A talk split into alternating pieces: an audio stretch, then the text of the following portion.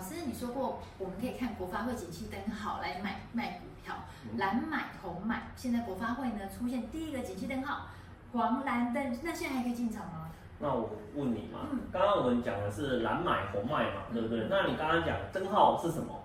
现在黄蓝黄蓝灯嘛，对不对？那黄蓝灯的话，里面不是还有个蓝字吗？所以在这个时间点的话呢，当然还是可以做布局的啦。所以同理，如果黄红也是可以买哦，那是卖，我买，不好意思，重来。